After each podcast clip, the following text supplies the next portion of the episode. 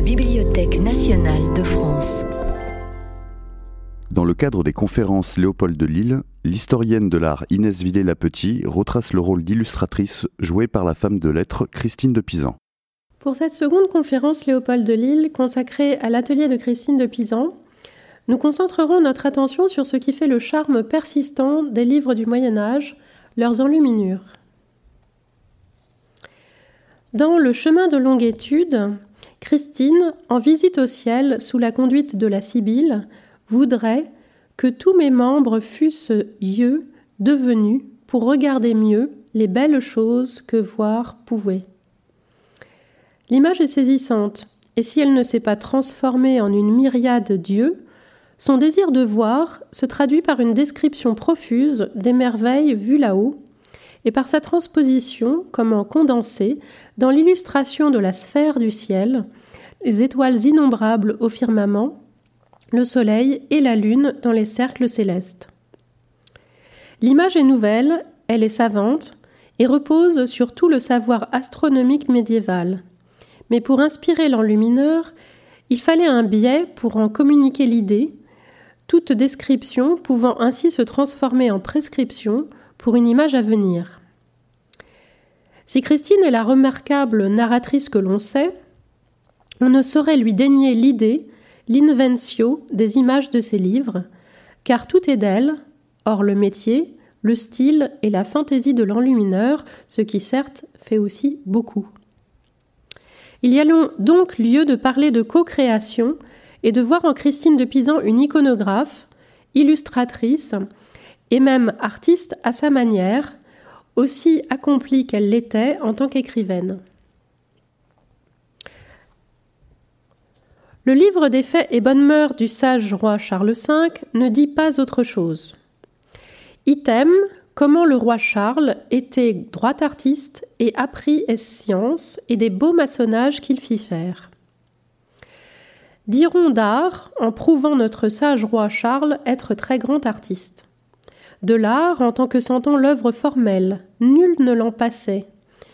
Tant n'eut-il l'expérience ou exercice de la main, mais on dit artiste en tant qu'il est réputé plus sage que l'expert, qu'il connaît mieux les raisons pourquoi il convient qu'il soit ainsi, alors que l'expert ne connaît pas les causes.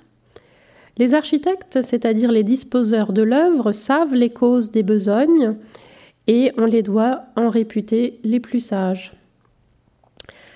J'ai assez prouvé que l'artiste a plus grande science que l'expert qui œuvre de sa main. Notre roi Charles fut sage artiste, se démontra vrai architecte, deviseur certain et prudent ordonnateur. On a reconnu pourtant la copiste œuvrant de ses mains, maniant la plume, laissant libre cours aux cadlures des lettres calligraphiées et même s'adonnant au dessin à travers les animaux et les visages qui agrémentent quelques-uns de ses manuscrits. Encore maladroit dans la mutation de fortune en 1403, il démontre une réelle sûreté de traits dans un volume des faits d'armes et de chevalerie de 1410. Mais malgré leur charme, ce ne sont pas ces dessins qui lui valent de se revendiquer artiste. Car ce qu'elle dit de Charles V, dans sa biographie du sage roi, s'applique à elle-même. Christine de Pisan se concevait à sa façon comme une peintresse, non pas en tant qu'artisan enlumineur qui œuvre de ses mains, mais en ordonnatrice de l'œuvre formelle, fruit de sa propre imagination, dont elle donne le sens et dont, pour l'avoir pensée sinon créée, elle sait mieux que quiconque, quiconque les causes et les raisons, l'argument et la signification, l'intention et l'explication. La science iconographique de Christine de Pisan et ses goûts artistiques reposait sur une attention du regard et une culture visuelle qui s'étendait au-delà des images peintes dans les livres et se nourrissait à toutes les sources. Au détour de ces textes, les allusions à des œuvres sont nombreuses. Ainsi, dans les faits et bonnes mœurs du sage roi, l'évocation des statues de Charles V et Jeanne de Bourbon au portail de l'église des Célestins à Paris. Comme tant belle et notable l'église des Célestins, comme on la peut voir, couverte d'ardoises, et si belle, et à la porte de cette église, il y a la sculpture de son image, sa statue, et de la reine, très proprement fait. Plus souvent encore, la narratrice se décrit regardant des peintures murales de fiction, ainsi celle de la salle du château de Fortune. Une description aussi de peinture, ou réelle ou fictive, euh, se trouve au début de la vision. La mutation de Fortune presque entière est consacrée à décrire ces peintures de la salle du château. Or, la composition qui l'accompagne dans un recueil qu'on peut dater vers 1410, si elle n'est pas complètement dépourvue de précédents, en particulier dans le roman de la Rose, dont le narrateur décrit les images des vices représentées sur le mur du jardin de Déduit, cette euh, composition met particulièrement en valeur la relation de Christine aux images. Selon le récit, les scènes peintes, dites portraitures, représentent toute l'histoire de l'humanité à la façon des chroniques. Cette composition est le fruit de remaniements successifs depuis les premiers exemplaires de ce texte, vers 1403-1404, où la salle de fortune était donnée à voir sans visiteuse. Des instructions aux enlumineurs devaient figurer sur l'exemplaire, donc le manuscrit premier qui sert de modèle pour les copies successives, car l'une a été confondue avec une rubrique par le copiste qui serait ici son fils Jean de Castel, et recopié par erreur dans le manuscrit. Cette rubrique, ou fausse rubrique, euh, reflet d'indication pour euh, l'enlumineur, dit ceci Histoire doit être en cet espace qui la veut faire en livre, et doit être aussi comme une grande salle, comme si elle fût peinte et pourtraite autour d'histoires de bataille et de rois et reines à deux rangs. L'histoire, c'est-à-dire l'image, c'est ainsi qu'on appelle euh, les images ou les miniatures euh, au XIVe, XVe siècle. C'est au recueil de Chantilly que la description s'accorde le mieux. Sur deux registres, rois et reines trônant en bas, bataille représentée en haut, tandis que d'autres manuscrits inversent les scènes et ne représentent que des reines. Mais ce qui nous apparaît aujourd'hui comme description fut d'abord prescription aux enlumineurs, il ne leur appartenait pas, en effet, de tirer par eux-mêmes de cette œuvre fleuve, la mutation, le sujet des scènes à représenter dans les espaces euh, qui étaient destinés aux images, donc espaces laissés libres à la copie du texte. La création d'images, pourtant, n'est pas une, une, spécificité de Christine de Pisan. De son temps, il était assez fréquent qu'un auteur, un traducteur ou un commentateur conçoivent l'illustration du texte, que ce soit Jean Lebègue pour les œuvres de Salluste ou Honoré Beauvais pour ses propres textes. Jean Lebègue, on le sait, est l'auteur d'un livre euh, des histoires euh, sur Salluste qui donne donc ses prescriptions pour euh, l'illustration du texte. Et Honoré Beauvais, auteur de plusieurs textes, est lui aussi un créateur d'images. Christine se revendique directement de lui, de Beauvais, euh, et de ce dernier exemple dans ses faits d'armes et de chevalerie, où non seulement elle cite et met en scène son devancier, mais s'approprie l'illustration qu'il avait conçue pour l'arbre des batailles, donc l'un de ses traités, et la remanie. Si l'image procède souvent du texte, le texte peut aussi procéder de l'image par description, appropriation et réinvention. Ainsi de l'arbre des batailles de Nora Beauvais. Ô très solennel homme qui lui apparaît en rêve, Christine fait dire Chère amie Christine, suis-ci venue pour être en ton aide en la présente œuvre de ce s'estuie livre, ce livre de chevalerie et fait d'armes. Et Beauvais d'ajouter qu'il est bon, il est bon que tu uses et que tu, il est bon que tu cueilles sur l'arbre de bataille qui est en mon jardin aucun fruit, et que d'ici tu uses. Et te convient retrancher les branches celui arbre, prendre le meilleur, et sur ce bois fonder ton édifice, ou fonder partie de ton édifice. L'édifice, c'est-à-dire le livre des faits d'armes que Christine est en train d'écrire. Car, poursuit-il, C'est commun usage entre mes disciples de eux entredonner et répartir les fleurs qu'ils prennent en mes jardins diversement. Et Christine, par là, se, euh, dit ainsi, se fait disciple de Nora Beauvais. Pour l'illustrer, elle s'est fait représenter dans l'enluminure, serpe en main, saisissant hardiment une branche qu'elle va couper, tandis que le clerc lui désigne son œuvre, son arbre, dans le feuillage duquel se battent des hommes d'armes. La figuration s'inspire donc du frontispice conçu par Honora Beauvais pour son texte, que Christine a donc dû connaître à travers un manuscrit illustré, tout en revisitant radicalement le motif pour mieux se l'approprier. Texte et images sont ici comme la défense et illustration de l'emprunt littéraire. Son propre talent iconographique est toutefois sans égal par l'ampleur, on songe au une image de l'OTA, et la diversité de ses inventions. Si bien que plusieurs de ses œuvres littéraires sont, sont aussi des œuvres imagées. L'épître OTA l'était dès l'origine, mais son cycle illustré a été démultiplié tout en infléchissant le sens de l'œuvre.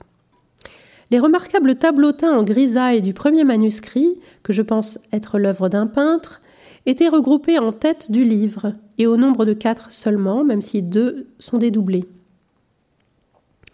La scène de la remise de l'épître au jeune Hector par la déesse Prudence succède euh, à la scène de la remise de l'épître au jeune Hector par la déesse Prudence succèdent d'autres allégories qui définissent un programme vertueux tempérance, justice, force et pour finir la bonne renommée. Les scènes étant à double entente, Othéa est prudence, l'horloge évoque la tempérance, le cheval Pégase la renommée. Christine a pris soin d'en ajouter le sens par des légendes de sa main, à l'encre rouge, inscrites à même l'image. Arrêtons-nous sur cette horloge sur console dont le texte ne fait pas du tout mention, et qui est donc pur discours par l'image. Inédite dans l'enluminure, cette image ou ce type d'image ne correspond pas aux modes habituels de la représentation en peinture, mais appartient au registre des dessins scientifiques et techniques car l'intention qui prévaut ici est d'exposer le mécanisme, ses rouages, entraînement et tympanon. Cette invention de la technologie médiévale est alors une nouveauté. L'horloge sert déjà de métaphore à un auteur comme Heinrich Suso, une des sources de Christine de Pisan, mais sans illustration. Il faut croire que le peintre, ou plutôt que Christine elle-même, avait un modèle à disposition, peut-être même un dessin tiré des archives de son père, l'astrologue Thomas de Pisan. Car ici, les instructions seraient insuffisantes. À l'élégante sobriété, les instructions écrites donc, à l'élégante sobriété des histoires en grisaille succède la profusion colorée du recueil du duc d'Orléans qui donne l'impression d'avoir affaire à une œuvre nouvelle. Le cycle de l'épître se conclut désormais par l'évocation de la Sibylle, prophétesse païenne, qui annonce la naissance du Christ à l'empereur Auguste. L'image ici n'est pas nouvelle. Inspirée par les Mirabilia Urbis Romae et la légende dorée de Jacques de Voragine, d'abord, d'abord on trouve cette image d'abord à Rome même, lieu de cette vision céleste, puis elle se diffuse et se retrouve dans une lettrine historiée des très belles heures du duc de Berry en 1402, mais de la main d'un euh, enlumineur italien. Cependant, son intégration au cycle de l'épître invite le lecteur à comprendre toutes les histoires mythologiques qui précèdent comme des préfigures de vie chrétienne et oriente le sens de l'œuvre. En outre, faisant écho à Othéa, déesse de prudence, en ouverture, la figure d'autorité et de clergie féminine enseignant la piété à l'empereur même, ne pouvait que plaire à Christine de Pisan. La Sibylle, déjà figurée dans le chemin de longue étude, fait partie de ses doubles et renforce la valeur de son propre enseignement. Le caractère moral et bienséant de ces textes et le recours à des images de piété traditionnelles firent sans doute plus qu'on imagine pour leur succès. Ainsi le Christ de douleur, présent dès le premier recueil. Dans le recueil des ducs, qui comprend une vingtaine de textes, dont les œuvres ambitieuses qu'étaient et que sont l'Épître Le chemin de longue étude ou la Cité des Dames, c'est à une brève Très brève oraison Notre Seigneur, quelle est, un siècle plus tard, la préférence du duc Charles de Bourbon, dans la librairie duquel il était parvenu. Une mention, ajoutée après le titre courant du volume, en fait en effet le meilleur de tout le livre. Donc le titre courant qui euh, indique euh, l'oraison de Notre Seigneur, le meilleur de tout le livre.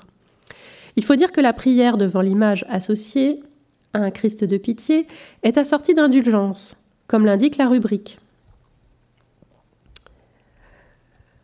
Notre Seigneur apparut à Saint Grégoire Pape en sa contemplation, en telle semblance, comme le montre l'image, et pour la compassion qu'eut le dit saint de la mort et passion notre Seigneur Jésus-Christ, il donna quatorze mille ans d'indulgence à quiconque dirait cinq fois le Paternoster et l'Ave Maria par dévotion devant cette image ou une telle image, et d'autres papes depuis qui depuis ont été ont accru l'indulgence tant qu'elle monte jusqu'à la somme de vingt mille ans de vrai pardon.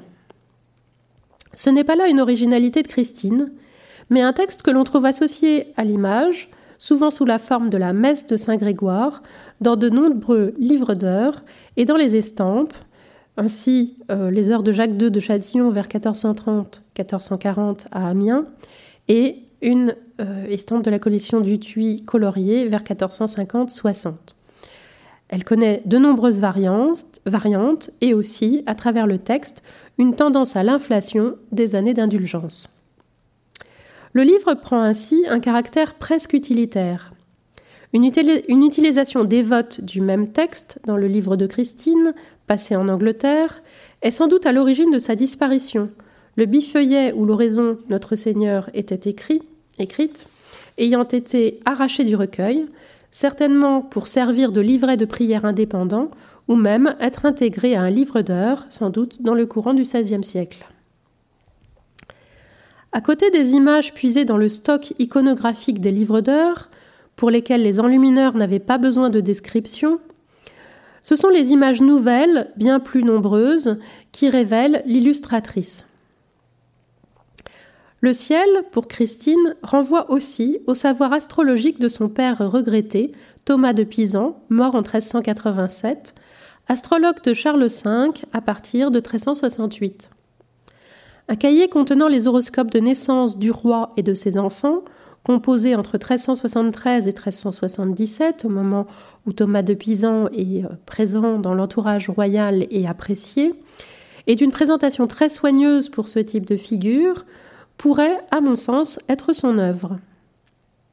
À une époque où, bien que ce savoir fût objet de controverses entre théologiens, même les papes avaient leur astrologue, Christine de Pisan, disposant sans doute de la bibliothèque paternelle, y restait fidèle, tout en y puisant une part de son inspiration. On l'a vu peut-être pour l'horloge, et ici pour des images qu'on pourrait dire astrologiques.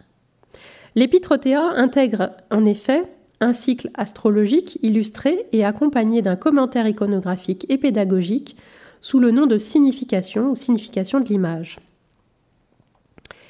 Elle commence par une explication générale. Et c'est à savoir que pour ce que les sept planètes au ciel sont tournant autour des cercles qu'on nomme zodiaques, sont les images des sept planètes ici figurées assises sur des cercles, et pour ce qu'elles sont au firmament assises et au-dessus des nues, sont-elles si pourtraites, donc représentées dans le ciel étoilé, au-dessus des nuées, et ils étaient, ou elles étaient jadis, appelés les grands dieux. Les planètes ici figurées sont figurées sous euh, la forme et la représentation des dieux correspondants. Puis, dans le, texte, euh, chaque planète euh, et chaque chapitre, en fait, est précédé de sa signification qui combine astrologie et mythologie. Par exemple, Vénus.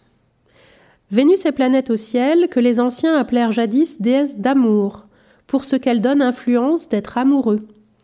Et pour ceux, pour cela, sont ici figurés des amants qui lui présentent leur cœur. On voit d'ailleurs que sans euh, la signification de l'image, euh, on ne saurait pas si les personnages représentés en dessous de la déesse Vénus reçoivent ou donnent leur cœur. Donc ici, ils présentent leur cœur. Ou encore, la mauvaise lune, la mauvaise lune et ses enfants mal lunés, dont l'image évite toute allusion directe à la folie du roi Charles VI, même si la description pourrait s'appliquer à son cas. La Lune est planète qui donne influence de mélancolie et folie. Et pour ce qu'à cause d'elle, selon la disposition des corps des hommes, il vient à, à certains la maladie de frénésie et mélancolie. Elle est ici portraite, c'est-à-dire représentée, trayant, donc tirant une flèche contre Val, d'un arc. Et les gens dessous, dessous, euh, les gens sous elle, sont mélancolieux, mélancolieux, donc mélancoliques et frénétiques. Et euh, l'image est particulièrement euh, frappante par ces mélancoliques et ces fous, en fait, frappés de flèches de la folie. Ainsi présenté et ramené au thème des enfants des planètes, qui subissent l'ascendant de leurs signes, la complexité de l'astrologie, comme on l'a vu à travers euh, les schémas euh, de, euh, de peut-être Thomas de Pisan pour Charles V, se trouve radicalement simplifiée. Mais partant, elle devient beaucoup plus accessible. Cependant, les mythes antiques furent une source plus féconde encore. Eustache Deschamps l'ayant mise au rang des neuf muses, il fallait bien à Christine une représentation de la fontaine Hippocrène dans son chemin de longue étude, la fontaine des muses. L'inspiration vient alors de l'Ovide moralisé, où la scène du bain des neuf muses est déjà représentée. Christine en connaissait sans doute un exemplaire illustré, ainsi, un volume richement enluminé vers 1390 par le maître du Polycratique. Cependant, la déesse Pallas est remplacée par la Sibylle et Christine elle-même, qui se met en scène devant le bain, euh, les muses au bain, le bain des muses, tandis qu'un souci de précision déjà humaniste justifie l'ajout de Pégase, dont le coup de sabot avait fait naître la fontaine. Un manuscrit antérieur du chemin avait donné des mêmes éléments une mise en scène très différente. Christine et la Sibylle euh, de plus grand format et la scène euh, davantage reléguée à l'arrière-plan. Invité à modifier la composition ou de sa propre initiative, l'enluminaire a retravaillé la posture de Pégase, qui ne se retourne plus vers la fontaine, mais bondit par-dessus en plein profil, ce qui nous vaut une esquisse préparatoire de l'avant-corps du cheval, sans ses ailes, en marge de la miniature. Et euh, certainement euh, esquissée, en fait, elle passe en dessous, certainement esquissée euh, avant pour mettre en place en fait cet élément ou cette modification. C'est encore à l'Ovide moralisé que l'on doit le rapprochement des mythes de Persée et Bellérophon. Le premier combattant un monstre chaussé des souliers volants d'Hermès ou euh, Mercure, le second monté sur le cheval Pégase. L'image illustrant comment Perséus oxy le monstre restait fidèle à l'iconographie antique, la position instable du héros exprimant son vol aérien. La délivrance de la princesse Andromède, livrée aux monstres marins, n'était pas représentée. Christine de Pisan propose de la scène une réinterprétation radicale en fusionnant les éléments des deux mythes et associant Persée à Pégase. Les deux mythes, effectivement, étaient rapprochés dans le vide moralisé, mais uniquement par euh, le texte, puisqu'ils se succèdent.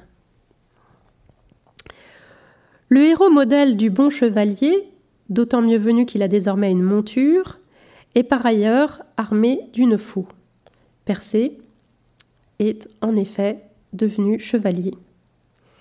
La glose explique que Pégase, donc glose propre à euh, l'épître Othéa, explique que Pégase, le cheval qui par l'air vole, est une figure de la renommée, la bonne renommée, que le preux doit acquérir par ses mérites. Quant à la faux, sa nouvelle arme, attribut ordinaire de la faucheuse, de la mort, elle lui est donnée, je cite, pour la grande foison de gens qui par lui furent déconfits en maintes batailles. Et la morale de l'histoire revisitée par Christine est que tout chevalier doivent secourir les femmes qui, besoin de leur aide, auront. L'allégorie ajoute un niveau de lecture supplémentaire à cette image. Pégase est l'ange gardien du chevalier, et Andromède son âme qu'il doit délivrer de l'ennemi d'enfer en remportant la victoire sur le péché. Ce mode de lecture rappelle et renvoie à la disposition du texte euh, sur le modèle des Bibles glosées. Et effectivement, ce mode de lecture est celui euh, des euh, sens superposés de l'écriture ou quatre sens de l'écriture. La comparaison entre les interprétations de cette nouvelle scène par deux enlumineurs différents, ici le maître de l'épître divergentes dans la mise en page, mais semblables en leurs composantes, laisse deviner la part des instructions de Christine, mais aussi la liberté de l'enlumineur. Et l'enlumineur, euh, dont la liberté reste grande dès lors qu'il revisite le motif avec son langage propre, qui est tout aussi séduisant. L'image est passée à la cour de Bourgogne dans l'adaptation de l'Épître par Jean Miellot, dans un manuscrit enluminé à Lille en 1460. Et elle se retrouve également euh, vers 1470, non plus euh, dans la délivrance d'Andromède, mais dans une représentation de Persée euh, seule, isolée, dans le traité de la Toison d'Or de l'évêque de Tournai Guillaume Filâtre, qui en tire à la fois l'image ou l'illustration de son texte et l'argument de son identification de Persée avec la vertu de magnanimité. Euh, l'image est comme légendée euh, par euh, ces quelques mots. Si commence le traité de la vertu de magnanimité qui procède de force, figuré par l'image de Persée. Et Persée est ici toujours représenté avec sa fausse, qui est une caractéristique en fait de cette création christinienne. Bien qu'elle ne soit pas du tout classique, l'image de Persée délivrant Andromède, montée sur Pégase, fut un tel succès qu'elle reste gravée dans l'imaginaire occidental. Le Persée et Andromède de Gustave Moreau en est un exemple parmi beaucoup d'autres. La faux fut bien vite abandonnée dès la Renaissance et des éléments antiquisants ajoutés, ainsi le bouclier à tête de Gorgone, mais Pégase est toujours là. L'autre grand succès iconographique de Christine, ou grand succès de Christine iconographe, illustratrice, fut incontestablement la représentation d'elle-même dans ce que l'on nomme par habitude portrait d'auteur, bien qu'il ne s'agisse pas ici de portrait physionomique, on le voit à travers euh, les euh, représentations que l'on a d'elle par différents enlumineurs, que euh, son visage change et, dans le, le style et à la manière de chacun, et qu'on ne cherche pas à dresser un portrait exact. Cette image fait écho à la scène de l'écriture, ou ce qu'on appelle la scène de l'écriture dans le texte, placée en général au tout début, et qui fait passer insensiblement de l'autobiographie à la narration. Que l'inspiration euh, vienne d'une lecture, d'un songe ou de la visite d'une allégorie, puisque souvent euh, Christine de Pizan commence ses textes euh, en se représentant et en se décrivant, et avant de d'entrer en fait dans le vif du sujet. Mais la scène est moins une illustration du texte qu'une image promotionnelle. Image qui impose dans la mémoire du lecteur spectateur la figure de l'écrivaine et savante qu'elle veut être et qu'elle est, et souligne son autorité et ses qualités morales. Pour ce faire, Christine adaptait une scène type, le portrait d'auteur masculin, et peut-être plus encore dans ses premiers manuscrits, l'image respectée du sage roi Charles V. Non pas auteur, mais lecteur et commanditaire de traductions et de textes.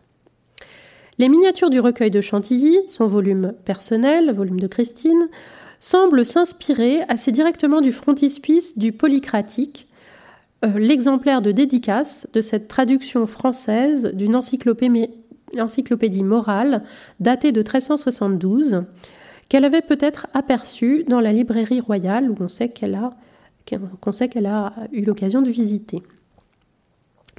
D'un côté, la roue à livres, de l'autre, la chair, à dés ajourés de quadrilobe, font écho au modèle.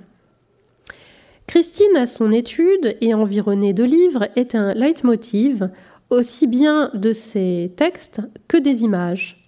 Ainsi, au début de La Cité des Dames, je cite Un jour, comme je fusse séant en ma selle, en ma cellule, environnée de plusieurs volumes de diverses matières. Elle prend soin aussi de euh, s'entourer des outils de la copiste.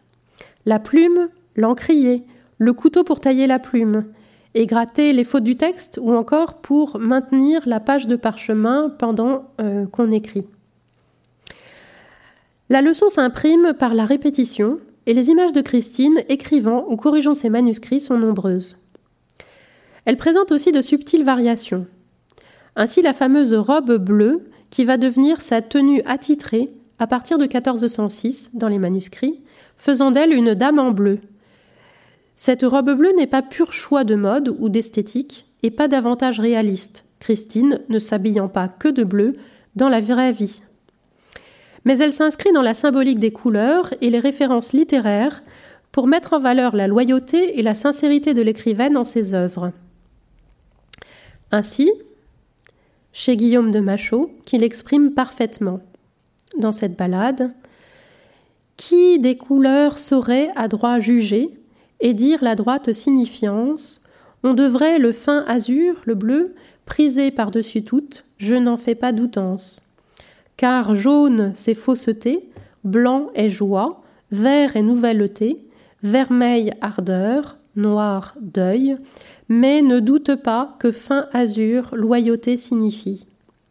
Si euh, veuille aimer, aimer l'azur et le tenir cher, et aussi je veux aimer l'azur et le tenir cher et m'en parer et en, souvenir, en remembrance de loyauté qui ne saurait tricher, etc. L'autre leitmotiv christinien est le thème de la solitude. Je suis veuve, seulette et noire vêtue dans un rondeau. Celette suit et Celette veuille être dans euh, sa plus célèbre ballade des cent ballades, où souvent Celette est pensive dans le chemin de longue étude, ou quand j'étais Celette en mon retrait, dans la vision, Celette à part dans la lamentation Christine de Pisan, ou Celette à part de tristesse garnie dans les cent d'amants et de dames, etc. Et ces images sont à l'unisson, la compagnie du chien blanc fidèle étant la seule autorisée. La variété et la fantaisie du lieu qui sert d'étude dit bien qu'il ne s'agit pas de représenter la réalité dans son exactitude matérielle, mais de composer une, image morale où la pièce plus ou moins close qui sert de cadre est sans doute laissée, en partie en tout cas, à l'appréciation de l'enlumineur. Un objet symbolique qui fait parfois son apparition, ainsi, le miroir, au début d'une version plus tardive de la mutation de fortune, est un miroir d'introspection. Dans la Cité des Dames, il est déjà l'attribut de raison qui en donne elle-même l'explication. Tu me vois tenir en guise de sceptre ce resplendissant miroir que je porte en ma main dextre, en ma main droite. Il n'est quiconque, quelconque personne qui se mire, qui s'y regarde, quels qu'ils soient, qui clairement ne se connaissent. Se connaître soi-même, tel pourrait être le message qui s'accorde à la teneur autobiographique de ces textes. Et cependant, Christine recevait parfois de la visite. Déesses ou allégories, comme au début de la Cité des Dames, qui vont inspirer, voire lui dicter son œuvre, lui dicter dans la fiction. L'image alors se dédouble pour illustrer à la fois la trame narrative et son contenu en l'occurrence la construction d'une cité pour les dames, où affleure bien sûr l'idéal de la cité de Dieu. L'édification prend un tour très concret, et Christine, d'écrivaine et illustratrice qu'elle est, se fait experte en maçonnerie, maniant la truelle et posant le mortier. Je pourrais évoquer bien d'autres images christiniennes, mais il me reste à parler d'un autre aspect de l'enluminure, en fait antérieur aux miniatures dans l'ordre d'exécution et de réalisation du manuscrit est cependant encore trop négligé. Un livre manuscrit est à peu près toujours, et comme par nécessité, un livre enluminé. Alors cette proposition que j'avance peut sembler audacieuse, et peut-être peut-être m'objectera-t-on les livres de la pratique, des notes d'étudiants, des manuscrits de travail, et les propres brouillons de Christine, qui ne comportent pas d'enluminure, mais précisément, il ne s'agit pas de livres parfaits au sens médiéval, c'est-à-dire de livres achevés. Car l'enluminure n'est pas seulement l'illustration en images, dite alors histoire, mais d'abord tout le décor de rinceaux et de lettrines. Si beaucoup de manuscrits sont aniconiques, dépourvus d'histoire, ils ne sont pas sans un minimum de petites lettres de couleur, de filigrane ou de brins de vigneture. Et cela vaut aussi pour tous les manuscrits de Christine de Pisan sur parchemin, même ceux dépourvus d'illustrations, tels les premiers exemplaires de la Cité des Dames, comme celui-ci, frontispice et page, et page simple en regard. Et on voit même euh, sur la page une goutte de cire, avant que Christine invente pour ce texte une scène devenue iconique, une scène célèbre, donc celle de la construction de la cité. Or, le décor qui embellit et parachève les pages du livre n'est pas cornement. Il a principalement une fonction structurante. Les bordures signalent les pages de titre et les têtes de chapitre. Les petites et grandes lettrines ornées hiérarchisent et scandent le texte. La lecture, dans une bonne bibliothèque, était ainsi ponctuée et rythmée par l'alternance des lettres d'azur et de vermillon, bleu et rouge, par la succession des lettres d'or, suivant des patrons de composition beaucoup plus complexes que l'habitude des imprimés d'aujourd'hui, seulement entrecoupés de titres et sous-titres, ne le laisse soupçonner. Or, l'étude du décor dans le livre médiéval en est toujours à ses débuts. Pour l'époque de Christine de Pisan, avant que je me penche sur les ornemanistes du corpus de ces manuscrits originaux, il n'existait que quelques articles pionniers, ceux de François Avril sur le filigraneur euh, Jacques Massy, euh, écrit en 1971, et de Patricia Stirnemann sur les initiales à filigrane, joliment intitulées Fil de la Vierge en 1990, pour le XIVe siècle, et d'Alan Farber autour des bordures à vignoture des Belles Heures de Jean de Berry en, 1380, en 1993, pardon, euh, un ornemaniste qu'on va retrouver chez Christine de Pisan, et Mara Hoffman sur Lacante à Paris en 2007. Pourtant, la mention par Christine de Pisan elle-même dans le livre de la Cité des Dames d'une enlumineresse ornemaniste, qui est en fait une ornemaniste, nous invitait à ne pas négliger cet aspect marginal ou supposé marginal du livre, et cet aspect qui, effectivement, s'inscrit principalement dans les marges. Mais à propos de ce que vous dites de femmes expertes en la science de peinterie, cette intervention, en fait, fait suite à des mentions de femmes peintres de l'Antiquité. Je connais aujourd'hui une femme qu'on appelle Anasthèse, qui est tant experte et apprise à faire vigneture d'enluminure dans les livres et champagne, champagne, champagne d'histoire, donc l'arrière-plan des histoires, des images, qu'il n'ait mention d'ouvriers en la ville de Paris, où sont les meilleurs du monde, qui, point la qui, la surpasse, ni qui fasse aussi doucement la fleureture et menus ouvrages comme elle ferait, ni de qui on est plus cher la besogne, tant soit le livre riche ou cher qu'on peut euh, acquérir, et je le sais par expérience, car pour moi-même, elle a ouvré certaines choses qui sont tenues singulières entre les vignettes des, grands, des autres grands ouvriers. Les vignettes ou vignetures, donc, sont ces rinceaux de vigne ou ces euh, lettrines, en fait, ornées de rinceaux de vigne. Faiseuse de vignetures, de lettrines, et aussi de fonds ouvrés, ce qu'on appelle fonds ouvrés, donc ces arrière-plans euh, quadrillés en fait euh, des euh, enluminures qui sont courantes dans l'enluminure parisienne. Anasthèse était moins peintresse qu'ornemaniste. Et pourtant, au tir de Christine, elle comptait parmi les meilleurs enlumineurs du métier. La production parisienne présente en effet un cas assez unique, dans la mesure où le grand nombre de livres à fournir avait conduit une spécialisation plus poussée qu'ailleurs des métiers du livre. Les enlumineurs se répartissaient en deux branches, les spécialistes des images ou historieurs et les spécialistes de l'ornement. Les ornemanistes voyant donc passer entre leurs mains tous les livres, avant que quelques-uns seulement soient portés dans l'atelier de leurs collègues peintres sur parchemin pour y faire histoire. Et je donnerai trois exemples de leur travail et d'ornemanistes travaillant pour Christine de Pisan. En caractérisant puis baptisant les ornemanistes de Christine de Pisan, je ne m'étais guère étendue sur un intervenant très ponctuel, dont la main maladroite n'apparaît qu'en deux pages d'un de ses volumes, un recueil euh, qu'on peut dater de 1410-1411.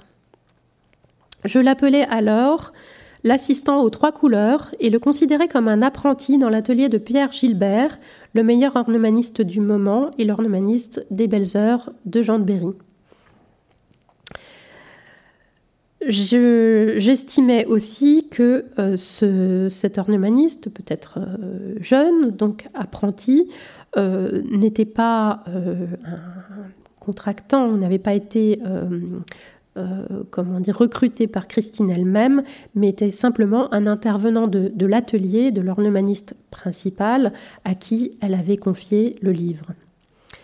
Depuis, grâce à l'étude magistrale de Dominique van Winsberg et Eric Verhoeken sur le copiste et libraire flamand Gilbert de Metz, j'ai retrouvé la main de l'apprenti ornemaniste dans des manuscrits de la période parisienne de Gilbert, sa période de formation entre 1407 et 1419.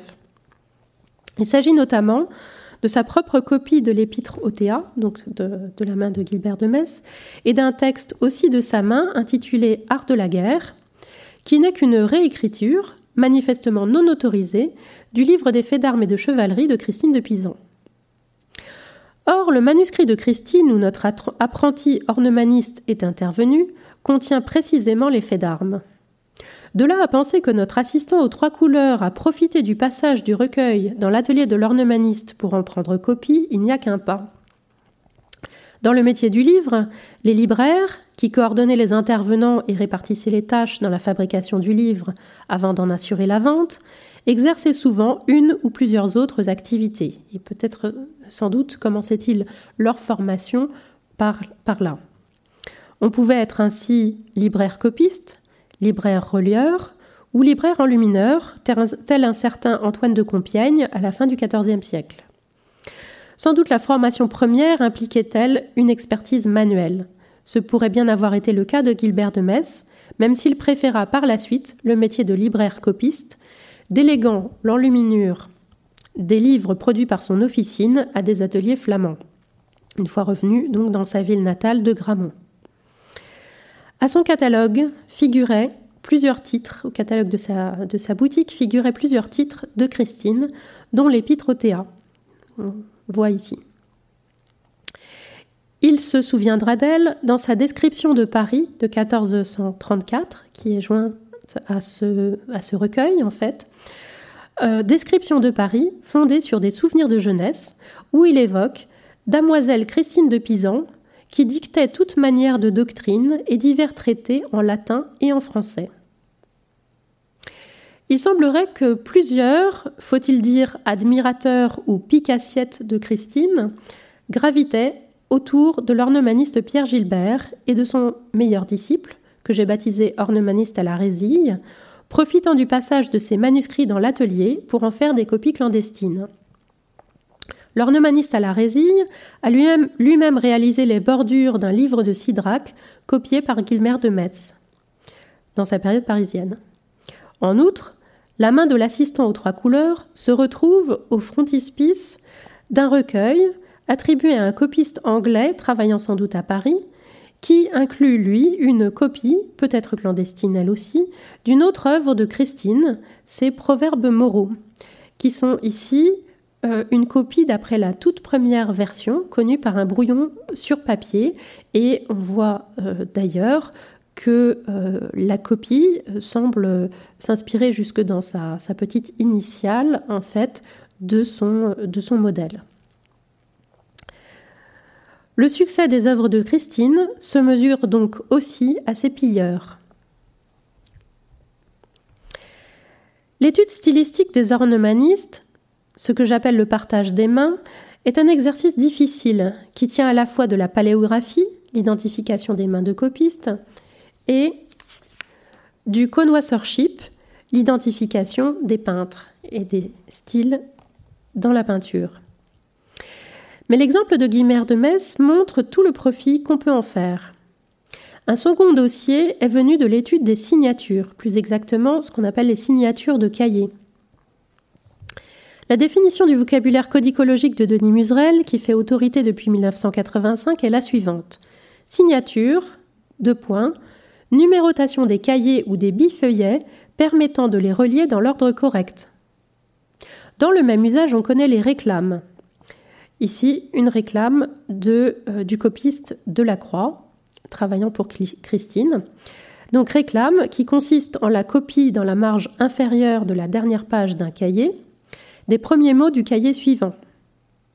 Il s'agit ici d'une réclame ornée, agrémentée de cœur, euh, puisque c'est le, mot euh, qui, qui, tombe en fait à la fin, au début plutôt du, du cahier suivant, et d'une petite couronne. Mais que dire des signatures, c'est-à-dire l'indication en bas de page d'une lettre suivie d'un chiffre correspondant au cahier dans l'ordre et au bifeuillet dans le cahier. Par exemple, un cahier de 4 bifeuillets en tête du livre sera numéroté A1, A2 jusqu'à 4, le suivant B1, B2, etc. Cependant, Gilbert Rouy relevait en 1985 également une énigme codicologique dans les manuscrits autographes de Christine de Pisan qui le laissait perplexe. Certains sont pourvus de deux, voire trois systèmes de signature, tandis que d'autres présentent des signatures incomplètes. Or, ces mêmes irrégularités se rencontrent aussi sur les quelques manuscrits christiniens qui ont conservé leur reliure d'origine et dont l'un au moins n'a jamais été dérelié. Je note la même perplexité dans la notice d'un missel à l'usage de Troyes, dit missel de Jean Coquet, dont la reliure pourrait être d'origine et qui présente deux séries de signatures. Ce double système de signature pose problème, écrit le rédacteur de la notice. Comment un relieur désireux de remettre les feuillets dans l'ordre allait-il s'y retrouver? Mais un relieur a-t-il besoin de remettre les feuillets dans l'ordre? Les reçoit-il en tas éparpillés? Pour avoir pratiqué moi-même la reliure il y a quelques années, et relié notamment mon vieux gaffio, je peux affirmer que non. Le relieur reçoit une pile de cahiers bien ordonnés, et à plus forte raison lorsqu'il les reçoit d'une personne aussi consciencieuse que Christine de Pisan. Et ces cahiers, il les ouvre chacun par le milieu pour les coudre, et seul euh, lui importe leur succession générale, ce que lui indiquent les réclames, mais à aucun moment dans le, processus et dans le, travail euh, de reliure, il n'a besoin euh, de séparer les feuillets. Alors certes, les signatures devaient avoir une utilité avant la reliure qui fige l'ordre des pages, mais non pour le relieur lui-même. Et l'exemple du livre imprimé est peut-être trompeur.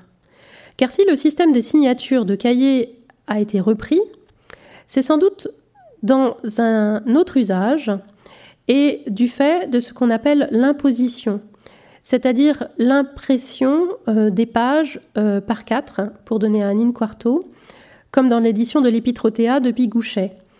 Et ensuite, euh, en fait, au contraire de la copie page à page, au contraire de la copie manuscrite page à page, l'impression se fait donc généralement à grande feuille euh, et euh, plusieurs pages à la fois. Et ces, pages, en fait, vont prendre leur emplacement définitif avec la pliure. ici, un, schéma de, pliure, en fait, schéma d'imposition, pardon, qui anticipe la pliure en cahier. Des points de repère tels les signatures pouvaient être utiles. Et peut-être euh, d'ailleurs euh, à l'imprimeur lui-même. Mais à qui ou à quoi servaient ces signatures de cahier dans le livre manuscrit? La clé de l'énigme est venue d'un manuscrit inachevé du chemin de longue étude, copié en 1403-1404 par Nicolas Garbet, à l'époque où celui-ci était pensionné par le duc Louis d'Orléans puis nommé précepteur de ses enfants. Méticuleusement corrigé par Christine de Pisan, ce manuscrit échappe cependant à son atelier et à ses intervenants habituels. Composé de douze cahiers réguliers de huit feuillets chacun, il présente d'une part des vestiges de signature de la main du copiste, et d'autre part une série régulière, mais qui commence à la lettre V et se termine par des dessins. Or la feuille de vigne, et la fleurette quadrilobée qui signe les deux derniers cahiers sont du même type et de la même main que ceux qui agrémentent la bordure à vignoture de la page frontispice de ce volume et les lettres champies du, du texte. L'auteur des signatures est par conséquent l'ornemaniste, que j'avais baptisé ornemaniste au radicelle pour sa vignoture lâche, filante et tremblée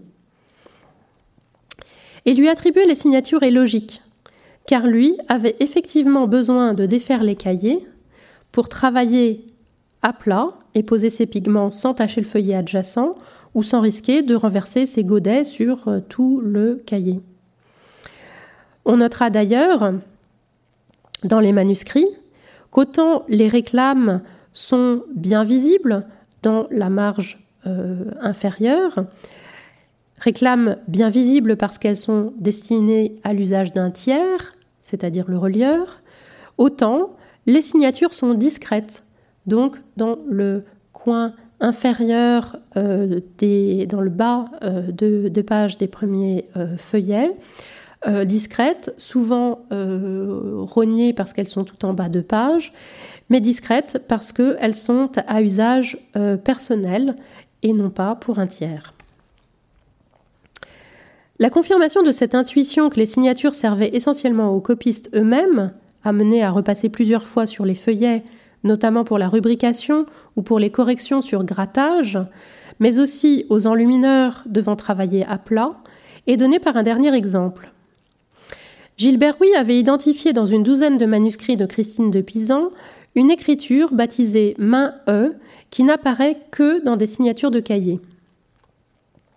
Il relevait, que ces signatures étaient souvent tracées à l'encre noire, celle des filigranes, avec une plume sèche, qu'on pourrait dire plume à filigraner, qui n'est pas faite pour écrire, mais pour décorer, au contraire de la plume de copiste qui marque les pleins et les, déliés. Or, le regroupement autour de la main E coïncide avec les manuscrits que j'ai attribués à l'ornemaniste au brin de fantaisie. Et d'ailleurs, euh, cet ornemaniste, lui aussi, a agrémenté en fait l'une de ses signatures d'une petite euh, feuille de vigne dans euh, un manuscrit aujourd'hui conservé, un manuscrit de Christine aujourd'hui conservé à Modène. On comprend mieux dès lors pourquoi certaines séries sont incomplètes. L'enlumineur des miniatures ou images devait lui aussi avoir besoin de travailler à plat en prélevant du cahier un feuillet à la fois et peut-être ne recevait-il pas le livre entier lorsque son intervention n'était pas requise tout du long. Et donc il avait besoin de pouvoir replacer euh, chaque feuillet dans le cahier, mais euh, sans avoir euh, besoin de tout numéroter. Cette découverte ouvre, me semble-t-il, une piste intéressante pour aider à identifier les, intervenants, en particulier ces ornemanistes, ou corroborer des regroupements stylistiques. Un exemple de feuillet à triple euh, signature dans un manuscrit de la Vision, Christine, devient plus compréhensible. Il porte une signature du chiffre 2, euh, sans lettres, de la main du texte, et dans le même style orné, autrement dit euh, de la main de Christine de Pisan. Une signature euh, A2 presque effacée dans le coin inférieur, inférieur droit, et une autre, la signature B2, à la plume à filigrane par la main E, plume qui n'est euh, pas adaptée à l'écriture et qui par conséquent donne une écriture un peu maladroite. Et euh, main E, autrement dit, notre ornemaniste au brin de fantaisie. Christine de Pisan, elle-même, n'était pas insensible au charme de l'ornement. On l'a vu dans euh, la description des travaux d'Anasthèse, et on le voit aussi dans ses, propres jeux de plumes. Et en fait, on voit qu'elle se montre réceptive aux nouveautés en ce domaine. Ainsi, à travers un manuscrit des Faits d'armes, copié vers 1410, euh, la voit-on décorée de brins d'acanthe, beaucoup de, lettres, et ces brins d'acanthe, dans ces manuscrits, sont tout à fait nouveaux, et correspondent à un engouement soudain euh, venu de, l'apparition sur la scène parisienne d'un enlumineur bolonais, Giovanni di Fra Silvestro, naguère dit le maître des initiales de Bruxelles, qui est un virtuose des bordures d'acanthe peuplées de toutes sortes de petits personnages et d'animaux, et qui séjourne à Paris entre 1400 et 1407 et va se voir euh, commander euh, beaucoup de manuscrits et notamment de livres d'heures. Son influence se fit aussitôt sentir sur les meilleurs euh, artistes de son temps, aussi bien des ornemanistes que des spécialistes des, histoires, des miniatures de manuscrits, qui jusqu'alors, à Paris du moins, ne s'adonnaient pas au décor euh, des bordures et des lettrines, mais qui vont euh, en fait euh, élargir leur champ d'activité à ce type d'ornement. Ici, donc, un exemple, un livre d'heures enluminé par Giovanni di Fra Silvestre. Et en regard, on voit Jacques Mardouédin, dans son carnet de modèles, prendre en fait euh, un, feuillage, un fleuron d'acanthe, euh, dessiner un fleuron d'acanthe en fait, et qui se, fait l'écho en fait de cette, cette vogue nouvelle euh, et qui s'est répandue très vite.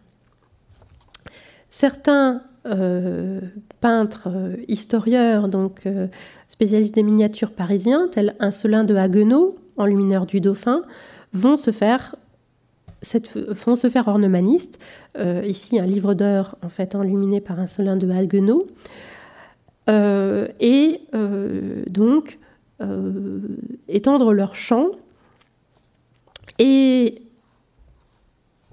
cette, cette rencontre de Christine avec Lacante s'est peut-être faite directement à l'occasion d'une peut-être euh, une rencontre soit des œuvres, soit du maître bolonais lui-même, puisqu'il était natif de la cité de Bologne, ville natale de son propre père. Mais euh, on sait aussi que plusieurs euh, en fait commanditaires ou euh, personnes avec qui elle était en contact ont fait appel au même enlumineur. C'est le cas notamment du roi Charles le Noble, roi de Navarre, qui est le commanditaire des sept psaumes allégorisés de Christine en 1409 peu avant la rédaction de ce, manuscrit des faits d'armes et de chevalerie où apparaissent les acantes de Christine, et euh, roi de Navarre, donc, qui s'était aussi fait faire, dès 1404, un somptueux livre d'heures enluminé par Giovanni di Fra Silvestre. L'alternance d'acanthes et de visages expressifs dans euh, la dernière partie des faits d'armes plaide pour un contact récent de Christine, peut-être avec un de ses manuscrits. Et un autre lien possible passe par euh, Raymond Raguier, qui est un maître de la chambre denier, qui fut à la fois un des premiers patrons parisiens du, de l'enlumineur polonais et le possesseur du seul manuscrit illustré du corps de policier de Christine de Pisan. Donc on a un réseau en fait de liens croisés. Les acanthes, enfin, viendront somptueusement orner, sous la main ici de l'ornemaniste à la résille, qui est lui un enlumineur ornemaniste, mais qui euh, a adopté dans son vocabulaire en fait cet élément. Euh, dans donc le dernier recueil, le manuscrit de la reine, offert à Isabelle de Bavière en janvier 1414. Mon propre euh, tapuscrit comprenait à l'origine un chapitre sur la remise du livre. Si le format euh, n'a pas permis de le conserver, je voudrais pour conclure en présenter ici quelques enseignements. Devant cette euh, scène de la remise du livre de Christine à Isabelle de Bavière. La majorité des manuscrits de Christine, dont on connaît la date de remise à leur destinataire, l'ont été à l'occasion du 1er janvier, pour les étrennes de l'an nouveau, ce qui était euh, l'occasion, l'événement traditionnel en fait pour s'offrir des cadeaux. On sait aussi que la copie de plusieurs de ces textes s'est achevée dans le courant de l'automne, ce qui laissait juste le temps à l'intervention des enlumineurs et du relieur pour respecter cette date clé. Il y a ainsi un calendrier dans la rédaction des œuvres de Christine de Pisan qui s'accorde avec leur destination, servir de don, et euh, de don en particulier au prince, dans l'attente d'un contre-don. Ce don du livre s'accompagnait de tout un contexte social et d'un cérémonial même. La fête du jour de l'an en l'hôtel princier, ici euh, celui euh, de Louis d'Orléans, où Christine retrouvait d'ailleurs plusieurs, parmi les convives, plusieurs des dédicataires et des correspondants de ses correspondants et des dédicataires de ses œuvres. Mais aussi, on voit euh, que la remise du don était présentée, enfin le don, se faisait, ou la remise du livre se faisait à travers la récitation d'une ballade d'étrennes, souhaitant les vœux de l'auteur et de l'écrivaine, et euh, qu'elle lui valait et qu'elle valait à tous les convives en fait de ces fêtes un don euh, du prince en retour, souvent sous forme d'objets d'orfèvrerie. La scène de remise du livre, parfois préférée au portrait d'auteur à l'ouverture des manuscrits, montre l'écrivaine dans un rapport privilégié avec le prince, Louis d'Orléans ici. Le prince et Christine sont soit représentés seuls, ce qui souligne la confiance qu'on lui fait et l'intimité de la relation, soit devant une partie de sa cour, une partie de la cour princière, ce qui est sans doute plus réaliste, mais surtout donne au don une publicité et des témoins pour s'en souvenir, garder par là en mémoire le lien qui oblige, qui oblige le prince lien créé par le don et donc pour Christine, le lien créé par ses livres. Il appelle de la part du prince une bonne opinion, une bonne mémoire et le contre-don donc en retour. Moins connu que les ducs et la reine, comme destinataire de livres de Christine, un grand seigneur dont elle fait souvent l'éloge, Charles d'Albret, cousin du roi par sa mère, ce qui en fait un prince, devenu connétable en février 1403, reçut d'elle plusieurs manuscrits. Il s'agit d'un prince de, moindre rang que euh, les ducs, mais euh, un personnage assez notable, un personnage d'ailleurs euh, qu'elle croisait régulièrement, notamment à l'occasion des réceptions d'étrennes dans différents hôtels princiers. Une copie du débat de deux amants lui fut offerte, sans doute le 1er janvier 1403, euh, copie d'un texte donc dont le dédicataire euh, initial était le duc d'Orléans. Ce manuscrit a conservé sa balade de dédicace qui a été inclus et mise en regard de la première page du texte et qui fait de Charles d'Albret le dédicataire en second après Louis d'Orléans. Or, cette balade fait directement allusion en fait à ce qu'on voit. Je cite un extrait. Bonjour, bon an, de bien, d'honneur et de parfaite joie, mon redouté Seigneur d'Alebrécir, Charles le Puissant, je prie Dieu qu'il vous envoie ce jour de l'an qui m'a bon cœur réjoui. Et je vous présente ce livret que j'ai fait, où est écrit Et la joie et la peine qu'on se qu'amour, mais d'aimer enlaçante dans le sentier, et si le veuillez recevoir pour étrenne. Et ce sera la conclusion euh, de ces conférences. Si le veuillez recevoir pour étrenne, euh, nous sommes euh, en décembre 2020 et la formule du livre d'étrenne convient finalement assez bien.